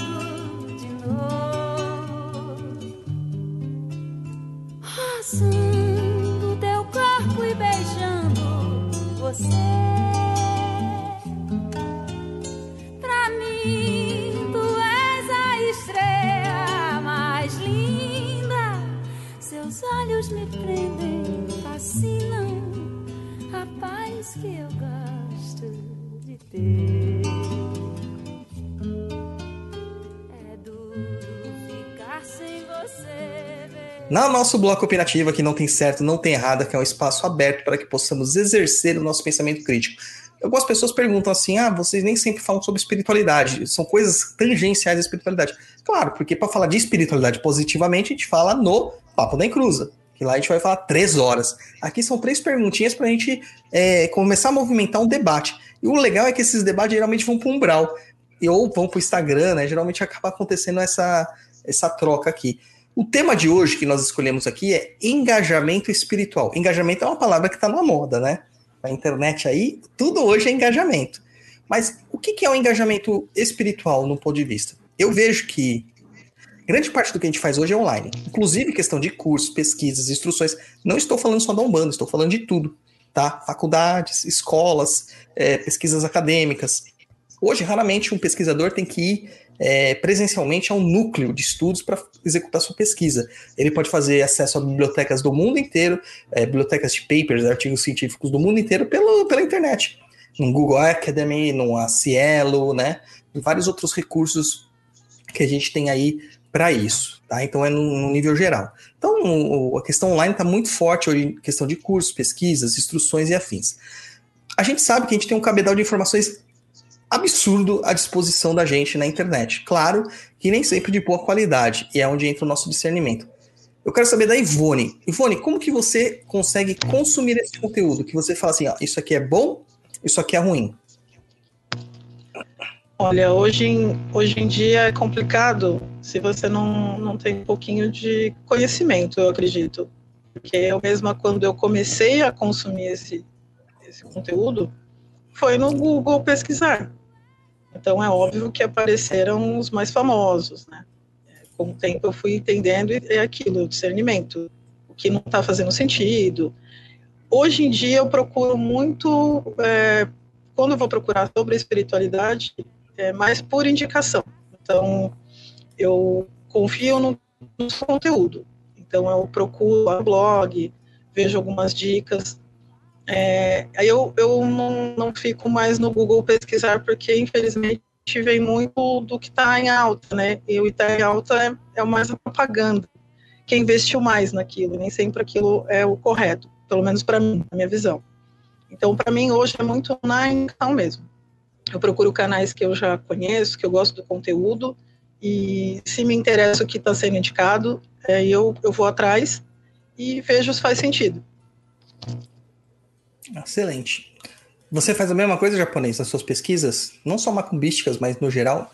Eu vou pesquisando e analisando o conteúdo. É, Parte da que a Ivone diz também, né? Você coloca lá e os são mais relevantes são os que mais investiu, mas é, colocando um pouco de conhecimento e filtrando tudo que você lê. Porque Muito se bom. você, se você for levar ao pé da letra o que o primeiro fala, eu já estaria mais rico do que o Jeff Bezos, Hum, com o Bill Gates junto e com o cara da Tesla, esqueci o nome dele lá. o Elon Musk. Elon Elon Musk. Elon Musk. Podia juntar os três que eu seria mais rico do que esses três juntos. Eu, por exemplo, quando é de tecnologia, alguma coisa assim relativa, eu pergunto pro japonês. Que ele já pesquisou tudo, a vida dele é YouTube, cara. É, para quem é verdade, eu consumo muito YouTube. Nossa, A vida dele é tudo. Ontem mesmo a gente tava conversando, né? Ele falou assim: Não, você sabe quem é essa pessoa? Sabe quem? é?" Eu falei, mano, nunca ouvi falar dessa pessoa. Quem é essa pessoa? Aí é onde que entra a questão da relevância, da- das bolhas e afins, né? E eu ia. A, segunda pergunta era mais ou menos baseada nisso aí, mas eu vou refazer justamente por causa disso. Ivone e japonês, vocês acreditam que essas bolhas que são criadas em cima de certas personalidades, isso no âmbito geral, tá, gente? Não é só na macumba, não. Elas são, de certa forma, é, é, é, cerceatórias, né? Elas, elas impedem a expansão de, de, de conhecimento, porque você acaba consumindo sempre mais do mesmo. Você acha que existe realmente isso? Ou isso é uma lenda na internet? Tudo, é, se eu acabar consumindo um, um determinado tipo de produto, vão aparecer mais coisas também que não estão bem relacionadas àquela coisa. É, o algoritmo está aí para provar isso, né? É, Ele vai realmente, qualquer rede social, ele vai começar a colocar para você o que você está vendo. Então, ele, aparentemente, ele não deixa você sair da sua bolha. Ele sempre vai co- recomendar aquilo que você viu em outro, ou um outro site, ou na, na barra de pesquisar. É, existem documentários até falando sobre isso, né? Eles querem que a gente consuma. Mas é, eu acho que é isso, está sempre ampliando a busca. Hum, Um pouco da nossa bolha é importante, porque o conhecimento está no que você concorda e no que você discorda também. Sim, com certeza. E aí, japonês, você que é um consumista nato de vários tipos de canais diferentes, desde esportes até humor, e até pessoas que viajam de avião. Essas são as piores, cara, porque eu não acredito que uma pessoa goste de viajar de avião, não é possível. Cara, é muito gostoso viajar de avião, você é louco. A sensação de você estar dentro do avião, que você sabe que vai pousar num outro país, numa outra cidade, é indescritível. É que você tem medo de voar, cara. É, se eu pudesse, acho que eu viveria, eu teria a vida do Estevão pelo mundo. Se quem não conhece, procura a vida do Estevão pelo mundo. É um cara que viaja, meu, eu queria ter a vida dele, assim, de viajar. Cada hora tá num lugar, conhecendo países, conhecendo culturas, falando línguas. Meu, perfeito. É, eu acho que, assim, chega uma hora que você consumindo determinado é, conteúdo, aquele conteúdo, ele satura. Aí você começa a se interessar por outras coisas que de repente estava até dentro daquilo. O cara falou: olha, tem mais isso, tem aquilo, pô, isso aqui deve ser legal. E aí você vai pulando, né? E, e como a Ivone disse, o algoritmo, principalmente no YouTube, né? Você colocou lá alguma coisa, ele vai te sugerir sempre temas referente àquilo que você pesquisou. E aí você acaba ampliando o seu leque. Mas vai do interesse do que você está buscando, a informação que você quer. Mas eu acredito que tem um filtro, sim. Então já aproveita aí e já indica três canais, um diferente do outro, de temas variados que você assiste. Temas variados, vamos lá. De viagens, você pode ver o do Estevão pelo Mundo, que fala sobre aviões. Tem o Aviões e Músicas, do Lito. Tem de ciências, tem o Manual do Mundo, excelente Manual do Mundo, Iberê Tenório. Um abraço se você estiver ouvindo. É... Bem capaz. Hã? Bem capaz dele estar ouvindo, claro. Ué, por que não? Tem de variedades do Rogério Vilela, do Inteligência Limitada. Tem três só japonês. O Flow Podcast. Mano, é, tem muita coisa. Tem muita, muita, muita. É, enfim, eu vejo de bastante assuntos aleatórios. Consumo bastante informação. E você, Ivone, tem alguns canais que você recomenda? Pode ser de qualquer coisa, tá? Olha, eu, eu não consumo tanto o YouTube, não. Mas ultimamente eu tô muito no Nath Finanças, porque eu tô. Natália Arcuri. Também é, já, sigo ela. Já... É, então, eu já vi bastante, inclusive me ajudou em muita coisa, mas a, a Nath Finanças, ultimamente, ela tem entrado mais na minha realidade, gosto bastante também. É, tô vendo um pouco de humor para dar uma aliviada, então eu sigo alguns canais que, de, assim, é, que falam muito disso. Eu não, não vou saber nome, mas é muito para dar uma aliviada no, no momento mesmo. E eu não, não tenho tanto conteúdo assim, e eu vejo é, Papo nem Cruza, então é isso. Obrigado. Muito obrigado. Bom, ninguém me perguntou, mas eu vejo o motivo sobre Magic, que é uma coisa que é meu vício, né? Hum. É, gosto do Amigos da Luz, que é, são sketches espiritualistas que são engraçadíssimas. Cara, eu não consumo tanta coisa assim, não. Eu acho que é só isso mesmo, cara. Gosto do Pesadelo da Cozinha do Jacan, mas vai pra televisão. Ah, boa, mas esse é bom também. Pesadelo na Cozinha é bom, gente.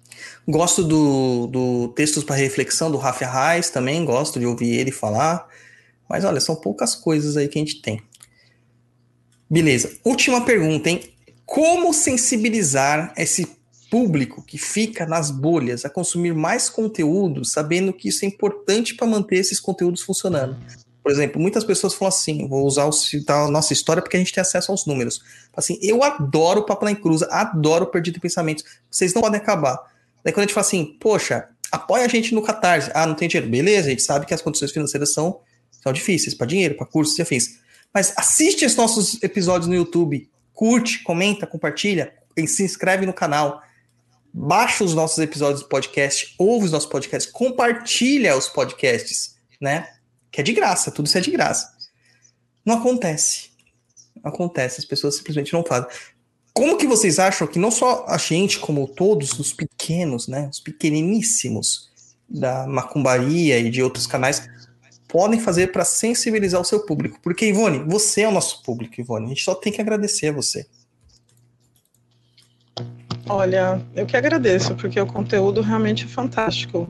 É, Mas é, é bem difícil mesmo. Acho que para o pequeno, assim, tem que ser muito esse a indicação mesmo. Tem que compartilhar e eu compartilho muito com é, é complicado porque às vezes eu penso assim, não adianta eu ah, compartilhar num grupo que o pessoal não, não curte ou não faz sentido para eles assim, porque eu já fiz algumas coisas e não adiantava.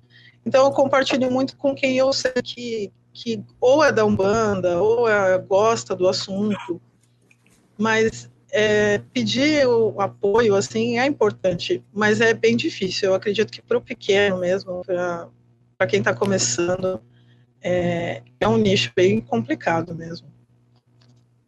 Até porque, por causa da bolha, né? Porque a gente acaba não sendo recomendado. Então, fica difícil. E aí, japonês, você, que é o mestre do marketing, fez 30 cursos de marketing digital nesta pandemia. É, o que eu acho? Eu acho que, no nosso caso, por exemplo, levar o Papo na Encruza como um, um exemplo, é um, um conteúdo de nicho focado. Só que, por exemplo, a Ivone, que é nossa ouvinte, ela curte o nosso conteúdo.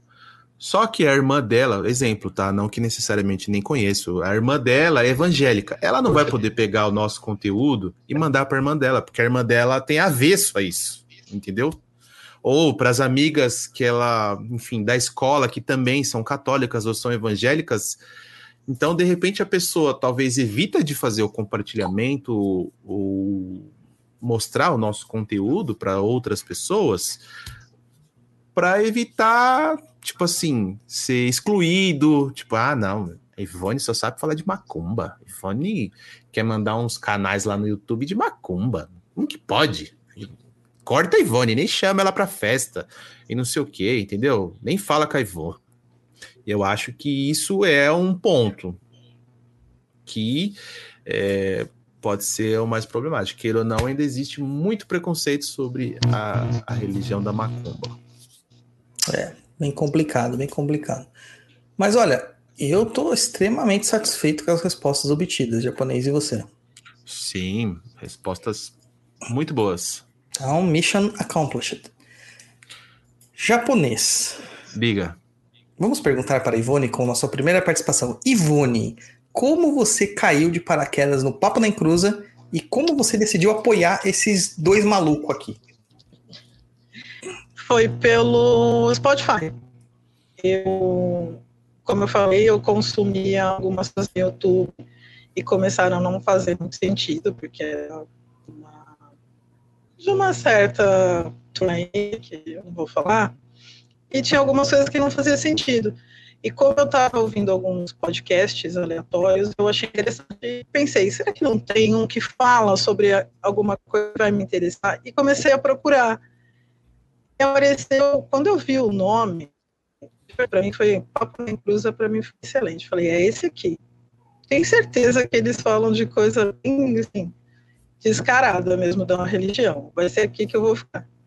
E o primeiro que eu ouvi foi realmente o primeiro episódio da, de Exu, né? Como estava sendo Exunização, né? Exunização não E eu, isso, eu achei interessante a forma que vocês falavam daquilo. Vocês não estavam só falando da Umbanda. Vocês estavam falando do contexto geral. E eu achei interessante que na época tava a Lu e o Roy também, o japonês que não era de religião nenhuma, então cada um falava que entendia, e eu acho que é isso. É, é bom você conversar não só com quem está entendendo e está querendo só te mostrar uma verdade. A partir dali eu comecei a gostar mesmo e eu fui pegando um discernimento. É, eu fui pegando e os conteúdos que eu tinha é, tido, eu peguei o que me interessava, eu comecei a questionar mais, porque para mim era aquilo, de tudo que eu ouvia era aquilo, era verdade. E eu comecei meio que a aprender ali, que estava tudo bem eu discordar de algumas coisas. Nenhum eixo ia na minha cama puxar meu pé. E aí, só algum tempo, eu eu entendi essa coisa que você estava falando, que a gente estava comentando do, do, pequeno, né? Eu entendia que vocês precisavam de um apoio, mais pessoas tinham que ouvir isso. É, aí eu entrei no Catarse um dia e falei, poxa, acho que não é tanta esse absurdo assim para apoiar. E é um conteúdo que eu fiz um curso, eu me lembro e foi muito bom. O livro que eu comprei e me, me abriu muito a mente também. E aí eu comecei a, a, apoiar vocês e foi ótimo, porque chegar no umbral e já ter já de cara várias mirongas foi excelente. Cada é. dia uma mironga diferente. Aquela nossa biblioteca é fantástica, né? A gente tem um cabedal de informações ali mesmo. Sabe, Ivone, eu fico feliz com duas coisas. Quando alguém fala assim para mim, vocês me proporcionaram é, discussão é, e eu entrei num lugar e falei assim, agora eu começo a estudar. Eu acho isso incrível, assim. É, é bom pra gente saber que a gente acaba fomentando essa discussão, né? Esse, até a discussão interna conosco mesmo, muitas vezes. É o caminho que a gente escolheu no Papo na Cruz eu acho que tá dando certo. Só tenho que agradecer você, viu, Ivone, por ser nossa apoiadora, nossa, nossa ouvinte, por participar aqui com a gente do Tá Perdido. Sei que o Luiz te colocou numa fria, te sorteou em cima da hora, porque o Luiz não merece o pagamento que a gente dá para ele de cinco balas Juquinha por mês, não merece. Mas, cara, é isso aí, tá? Muito obrigado, viu? Obrigado mesmo. Ah, eu que agradeço, foi ótimo. É, eu aqui com medo de falar alguma besteira, mas espero que tenha sido tudo bem, tá, gente? Me perdoem e Viu? as adversidades da internet, mas deu tudo certo. Meu gato aqui querendo também lá, mas foi ótimo, foi ótimo mesmo. Aconselho a galera do Umbral a participar e se eu puder, outras vezes participarei. Viu como foi tranquilo? O pessoal, o pessoal do Umbral tem medo, tem vergonha de, de, de gravar o Tá Perdido com a gente. É, o, único sem vai... educação, o único sem educação aqui é o Luiz, eu sou educadinho, então precisa ter medo. Agradecer o pessoal do Umbral também, porque eles fizeram hoje uma. uma... Fizeram uma força-tarefa para você estar tá aqui, né? Total. né? E o Guto por não ter acionado o servidor dele para participar do Tá Perdido, porque eu tenho certeza que ele fez um servidor para participar do Tá Perdido. Também, eu acho que ele desligou, ele falou hoje não. é isso aí, gente. Japonês, nossos contatos e suas considerações finais. Bom, obrigado, Ivone, por estar aqui. Obrigado por apoiar aí o nosso projeto Papo da Encruza. É, obrigado a você que está ouvindo, que vai ouvir o nosso podcast aí em outro horário. Eu estou achando que eu estou ao vivo, mas enfim, muito obrigado a você que está ouvindo nesse momento. É, lembrando aí o nosso contato, para você que quiser também mandar sua dúvida, seu e-mail, sugestão, reclamação, é contato@perdido.co. Você ainda tem lá pode acessar o nosso blog lá, www.perdido.co, que tem muitos textos, vídeos, os podcasts, todos os, os episódios, que são 95, né? 96. 96, agora. não é? 96. 96 cara. São 96 edições do Papo na Encruza. Estamos, se Deus quiser, chegando ao numeral 100. 100, quem diria, hein? Pô, olha só. Ô, japonês, olha só, cara, são 96 papo na encruza, 34, 35, né? Tá perdido com isso aqui. Sim. São 131 episódios de áudio, cara. Se você multiplicar isso aí por uma hora e meia, que não é, porque tem papo na encruza que é mais de 3 horas, dão. que é aí? 196 horas. É isso? Como que é? De áudio. Qual conta que você Faz as contas aí, japonês, faz as contas aí. Ah, deixa eu entender a conta. 131 programas. 131 vezes média... 1.5. É, isso? Uma, é uma hora e meia, né? Mais ou Uma menos. hora e meia, vai. Dá 197 horas, dividido por 24, que seriam dias, ou seja, dão oito dias. Oito dias ininterruptos. Se você ficar 24 horas ouvindo Papo na Encruza e todos os episódios tá perdido, sem contar os vídeos, né? As coisas que tem no, no YouTube, enfim.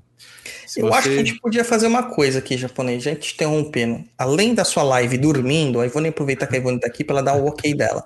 Além da sua live dormindo, que já vai acontecer, nós faremos com certeza, tá? Nós teremos que fazer também um tipo um no limite, um survivor de quem vai ouvir todos esses episódios do primeiro ao último sem parar, sem dormir, sem comer, sem ir no banheiro assim, fazendo nas calças mesmo com fralda geriátrica, tá? É, ganha um presente. Eu acho que tinha que ser assim também. A gente tem que lançar um no Survival. Já os caras estão fazendo live dormindo, mano? Vamos fazer uma live dessa também. Quem sabe aparece gente aí. Meu Deus Eu acho que o japonês já pode fazer a live dormindo e depois fazer a live ininterrupta com todos os episódios, revendo tudo. Tá vendo? Palavra de apoiadora é lei. Faremos, japonês. Você vai ouvir cinco dias. Papo na Cruz tá perdido ininterruptamente. Não consigo, Ivone, eu tenho um sério problema, eu durmo muito fácil. Vai chegar um horário que eu vou apagar. Esquece, isso aí pra mim não. é, no limite já não dá certo com não, não dá certo. Dormir, fazer a live dormindo, eu acho que é tranquilo. É, mas agora, vou fazer a maratona aí, é, esquece. Isso aí pra mim é demais. Enfim, continuando nossos recados lá, é, acessa lá o nosso blog www.perdido.co, que tem muitos vídeos, textos e tudo mais. É, veja lá também os cursos que tem na, na- a gente oferece aí da plataforma do Perdido EAD no www.perdidoead.com e acessa lá o Instagram. O Instagram é a plataforma que é mais atualizada, mais em dia, porque é direto ali, tá na hora. papum. Diariamente eu atualizo. Dia- diariamente ela é atualizada. E agora a gente também conseguiu, né, a quantidade de a- assinantes para ter o arrasta para cima. Agora ficou muito mais fácil colocar os links para vocês. Arrasta para cima.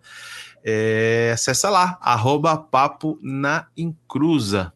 E se você quiser fazer igual a Ivone aqui, que quer concorrer à participação, de estar gravando aqui o Tá Perdido conosco, apoia a gente lá no Catarse, catarse.me barra papo na encruza. Você nunca vai se arrepender. A partir de cinco reais, você já começa apoiando a gente aqui a manter o programa no ar. Porque tem gente que, que pensa que não tem custo, mas tem custo manter isso aqui, viu, gente? É bastante. Gente, muito obrigado, obrigado, Ivone, obrigado, japonês. Lembrando para vocês, quer jogar tarô comigo, manda uma DM lá para Douglas Rainho 7. É, eu jogo tarô e o Theo desembaralha o tarô, o meu gato acaba destruindo todo o tarô, mas vamos lá. E, gente, é isso aí. Curta tudo, nos ajude a combater a desinformação. Saravastê e até a próxima.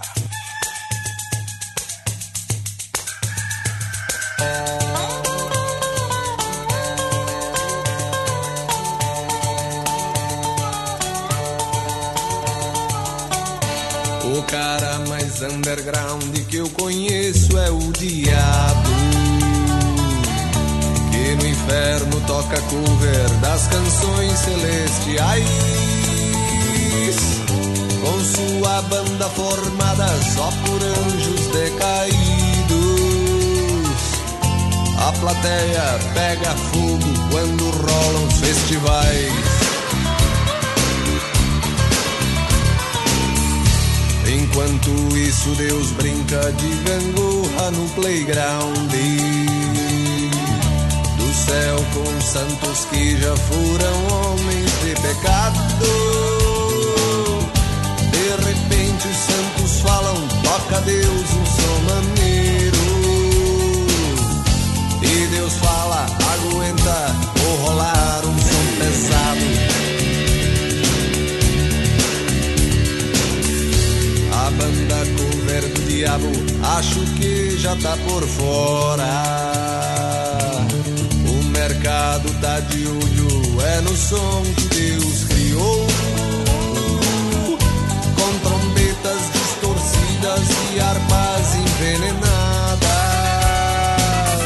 O mundo inteiro vai pirar com heavy metal do Senhor.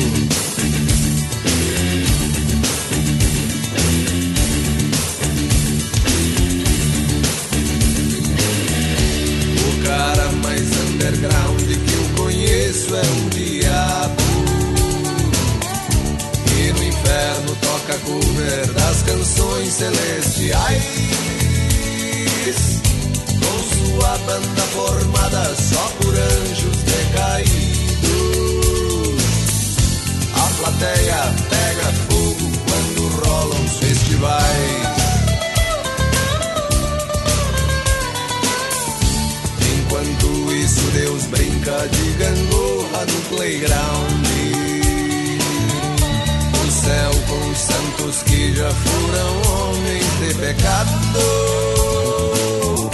De repente os santos falam, toca Deus um som maneiro.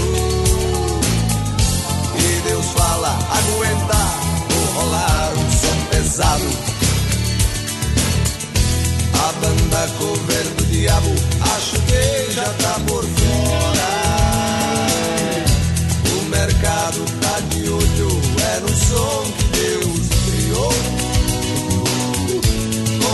Trombetas distorcidas e armas envenenadas. O mundo inteiro vai pirar com heavy metal do Senhor. O mundo inteiro vai pirar com heavy metal do Senhor. O mundo inteiro vai pirar com heavy metal do Senhor.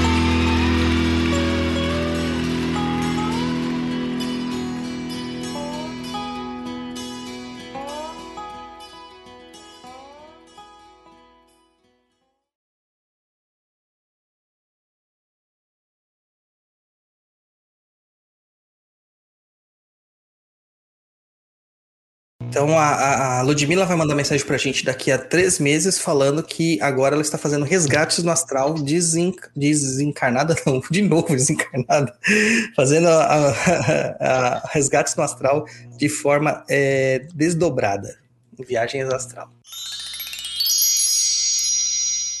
Tá, peraí, gente, desculpa que meu gato derrubou um monte de coisa. É, Tranquilo, fica, fica tranquila, tem problema. A gente corta isso na edição. Tá bom. Aquele, nossa, pera só um minutinho, deixa eu, vocês param só um pouquinho, deixa eu tirar. Sim, sim, vai lá, vai lá, vai lá. Senão vai destruir aqui também. Ai, gente, desculpa. Imagina que é isso. Tem um gato também, eu sei como é seu. Nossa, meu gato é o capeta. Eu tô lendo tarô, ele pula em cima das cartas, esparrama tudo. É, então, a- ele não mata quieto, mas o outro resolveu. Vamos lá. É,